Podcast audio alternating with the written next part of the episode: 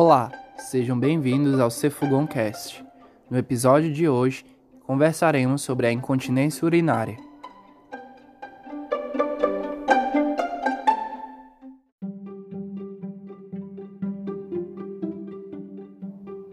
Com o objetivo de explicar a fisiopatologia da incontinência urinária e seus diversos mecanismos, Petro e Usten, em 1990, propuseram a teoria integral da continência, com o objetivo de explicar incontinência urinária de esforço, urgência, poliaciúria, noctúria e alterações do esvaziamento vesical e intestinal. De acordo com essa teoria, esses sintomas se originam de alterações ou frouxidão tecidual dos elementos de suporte uretral e dos ligamentos e músculos do assoalho pélvico pois as alterações de tensão dos músculos e ligamentos sobre as fáscias justapostas à parede vaginal determinam o fechamento ou a abertura do colo vesical e da uretra. A tensão sobre a vagina ativa prematuramente o reflexo miccional, desencadeando contrações involuntárias do músculo detrusor. O diafragma pélvico e os ligamentos puburetrais, uretropélvicos e úteros sacros são as principais estruturas envolvidas na teoria integral da continência.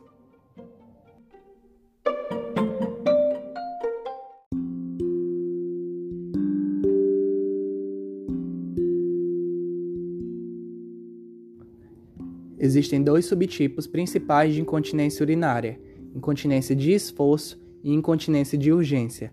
De acordo com a definição padrão da Sociedade Internacional de Uroginecologia, IUGA, e da Sociedade Internacional de Continência, ICS, incontinência de esforço é a queixa de perda de urina associada a tosse, espirro ou esforço físico, enquanto a incontinência de urgência é a queixa de perda de urina associada a um desejo repentino e a dificuldade de evitá-lo ou adiá-lo. Esses dois subtipos são tão comuns que frequentemente coexistem, como uma combinação de sintomas denominada incontinência mista. A propedêutica clínica ou avaliação deve compreender anamnese, exame uroginecológico, exame de urina de rotina com urocultura, medida do volume residual pós-miccional, teste do absorvente e diário miccional. O estudo urodinâmico será indicado àquelas pacientes que necessitarem de análise mais ampla do perfil biofísico vesical antes do tratamento.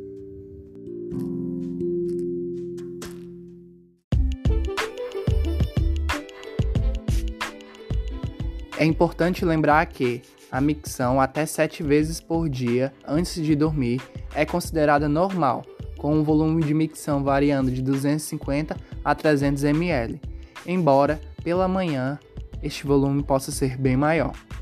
Uma bexiga adulta consegue, de forma confortável, tolerar até 500 ml e pode acomodar este volume relativamente grande de urina com pouco ou nenhum aumento na pressão intravesical devido à complacência viscoelástica da bexiga.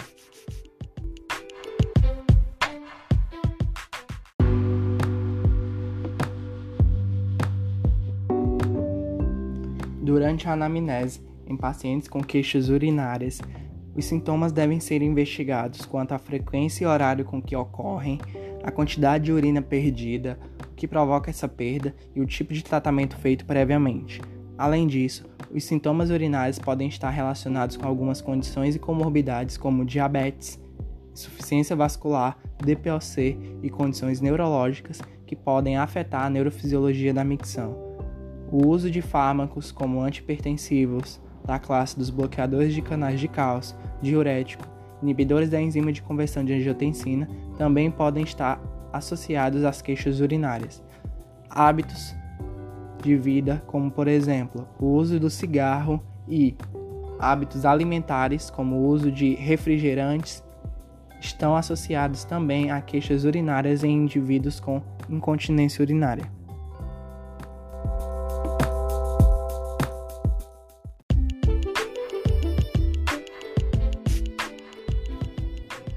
Os fatores de risco para incontinência urinária estão classificados em obstétricos e não obstétricos. Os não obstétricos são idade, raça, herança genética, tabagismo, obesidade, baixo nível socioeconômico, atividades laborativas com grande esforço físico e cirurgias ginecológicas prévias. Já os fatores obstétricos são partos vaginais, principalmente se for feito o uso do fórceps, episiotomia, peso do recém-nascido maior que 3 kg, maior duração no segundo estágio de trabalho de parto e apresentação fetal não cefálica.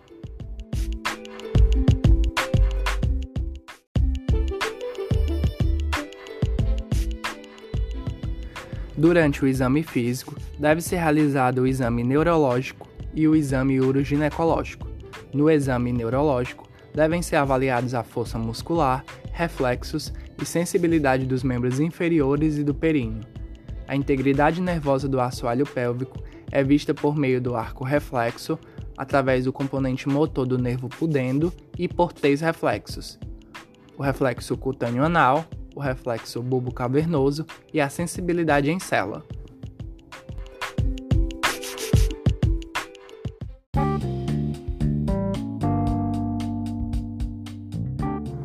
Já no exame uroginecológico, deve ser feita uma avaliação do trofismo genital, bem como observar evidências de prolapsos de órgãos pélvicos, por exemplo, durante uma manobra de valsalva.